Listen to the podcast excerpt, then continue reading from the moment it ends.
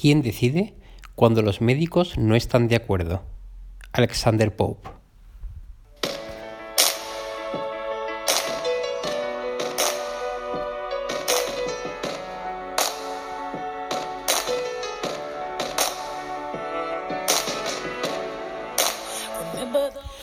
Hola a todos, buenas tardes y programa más en Medicina MP3, en este caso ventilación mecánica no invasiva. Esperemos que disfrutéis de este gran podcast.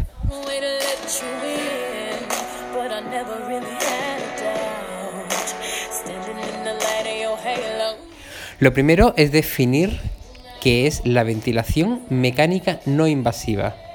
Bien, eh, es un soporte ventilatorio que permite aumentar la ventilación alveolar. Con esto lo que conseguimos es aumentar la ventilación alveolar, pero mediante una interfaz que no, es invasiva. En esto radicó la gran ventaja de este tipo de ventilación. Hasta entonces todo se hacía invasivo. A partir de ahora, simplemente con la mascarilla nasal o facial o, o un tapón nasal, podemos ventilar al paciente lógicamente tiene sus ventajas y sus inconvenientes.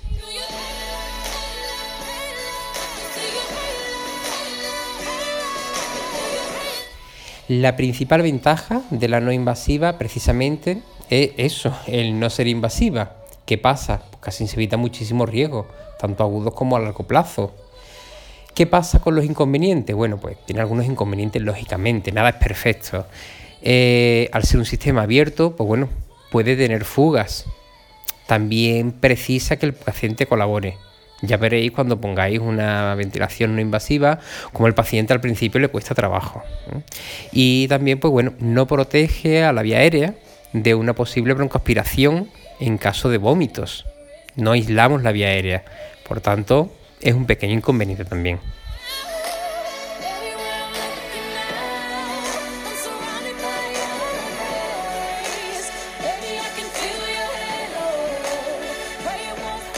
En este tipo de ventilación existen tres parámetros.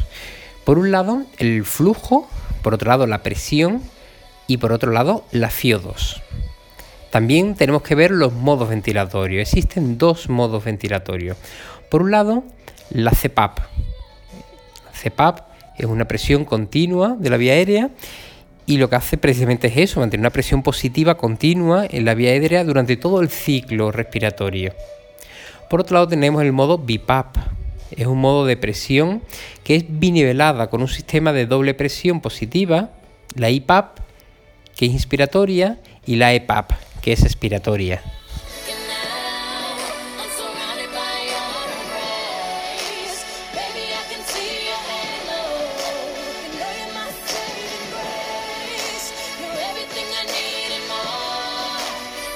¿Cuál es el objetivo en realidad de la, de la no invasiva? Bueno, pues mejorar el intercambio gaseoso al aumentar el reclutamiento alveolar y así se reduce el trabajo respiratorio y se evita por tanto el agotamiento del paciente. Por tanto es un gran beneficio para el paciente. La ventilación no invasiva lo que hace es repercutir en varias áreas. Ahora vamos a verla.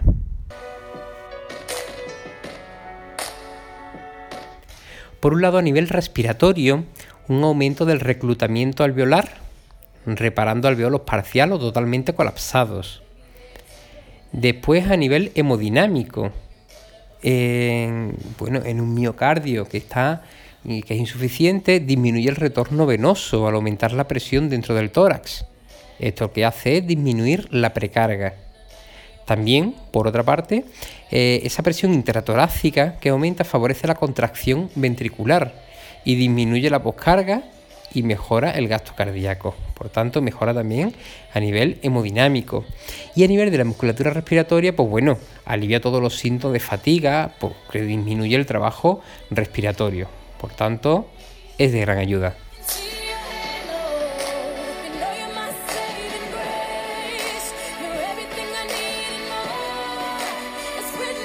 Y ya que hemos visto todas estas consideraciones generales, vamos a ver indicaciones y contraindicaciones.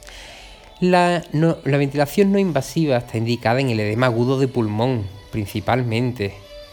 Eh, también se utiliza en el EPOC, reagudización con acidosis hipercárnica, muy utilizado también.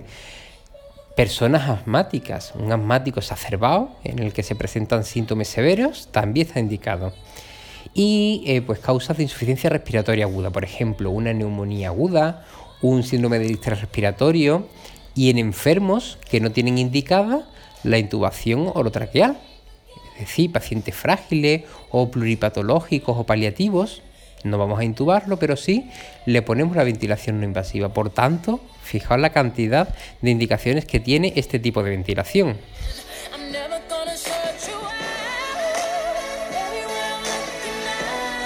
Ahora, también tiene sus contraindicaciones, como vamos a ver, por ejemplo, la imposibilidad de proteger la vía aérea por disminución del nivel de conciencia. Un paciente que esté en coma, en parada cardiorrespiratoria o con convulsiones, no podemos ponerle la ventilación no invasiva porque no estamos aislando la vía aérea. Puede tener aspiración. O un paciente agitado o que no colabora. paciente agitado y que no colabora, pues igualmente no, no se le va a poner. O una intervención quirúrgica gastrointestinal en los últimos 15 días, tampoco. Si hay vómitos, si hay hemorragia digestiva alta, epistasis o hemostisis, nada. Todo esto contribuye a que pueda haber aspiraciones, por tanto, nada. Y por supuesto, en una inestabilidad hemodinámica, es decir, un paciente que tenga una presión arterial sistólica de menos de 90, tampoco. Pacientes inestables, nada de ventilación no invasiva.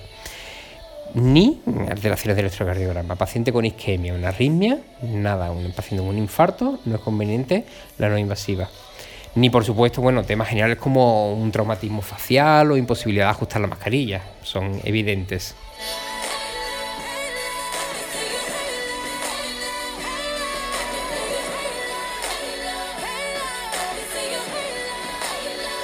Bueno, existen también una serie de criterios.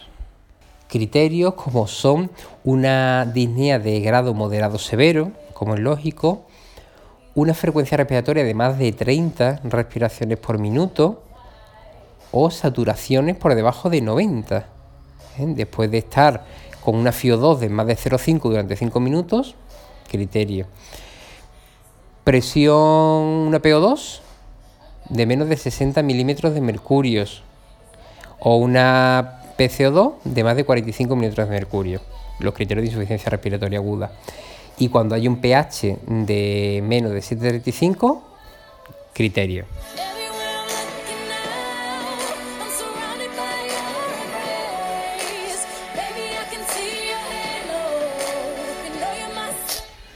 Os voy a recordar también que es muy importante que no se debe demorar una intubación por usar la ventilación mecánica no invasiva.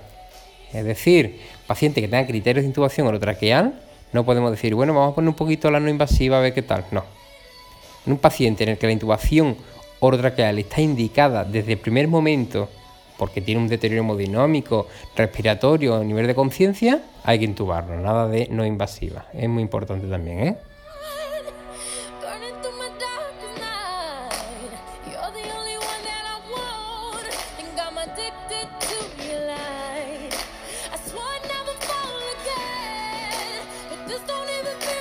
¿Y cuándo tenemos que retirar eh, la ventilación esta? Bien, cuando se ha resuelto el factor causante o el fallo respiratorio agudo, ya está controlado, evidentemente.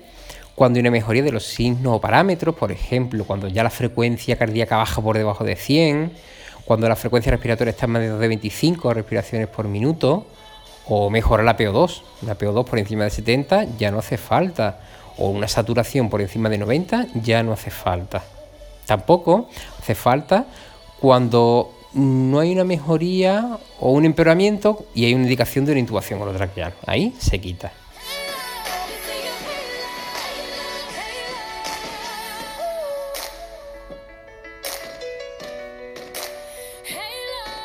Bien, y vamos a ver el procedimiento. Lo primero que hay que hacer es explicar al paciente qué vamos a hacer, qué procedimiento vamos a utilizar. Vamos a explicar, eh, bueno, pues que se va a notar un fuerte chorro de aire en la cara y hay que tranquilizarlo. Le acercamos un poco la mascarilla a la cara, no la apretamos, sin acercarla solamente, y la vamos ajustando poco a poco con los arnés, ¿eh? siempre intentando minimizar las fugas de aire. Muy importante lo de las fugas. Y programamos la presión de inicio. En IPAP, es decir, en la presión de inspiración, ponemos de 8 a 12 centímetros de agua y en la EPAP de 3 a 5 centímetros de agua.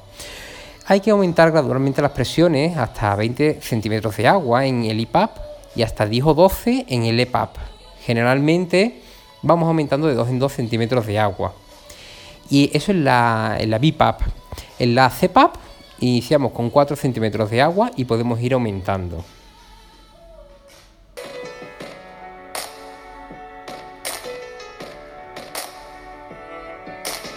Por supuesto, queremos monitorizar al paciente. Esto como en todo, tensión, frecuencia, frecuencia respiratoria, saturación de oxígeno, vigilar niveles de conciencia ¿eh? y realizar una gasometría de control para ver cómo está el paciente, ver si existe una acidosis. En urgencia, bueno, la CPAP en urgencias solo se precisa de un dispositivo que se intercala entre la mascarilla facial y el manguito de oxígeno y que viene con un caudalímetro. Este dispositivo, pues lo que se encarga es de acelerar el flujo de aire creando una presión a mayor flujo, mayor presión. Lo utilizamos principalmente en pacientes con edema agudo de pulmón. Mm, claro, nunca vamos a saber de antemano qué presión vamos a conseguir, ya que va a depender bueno, pues de cada paciente, de la adaptación. A medida que vamos aumentando los litros de oxígeno, pues vamos midiendo la presión que conseguimos.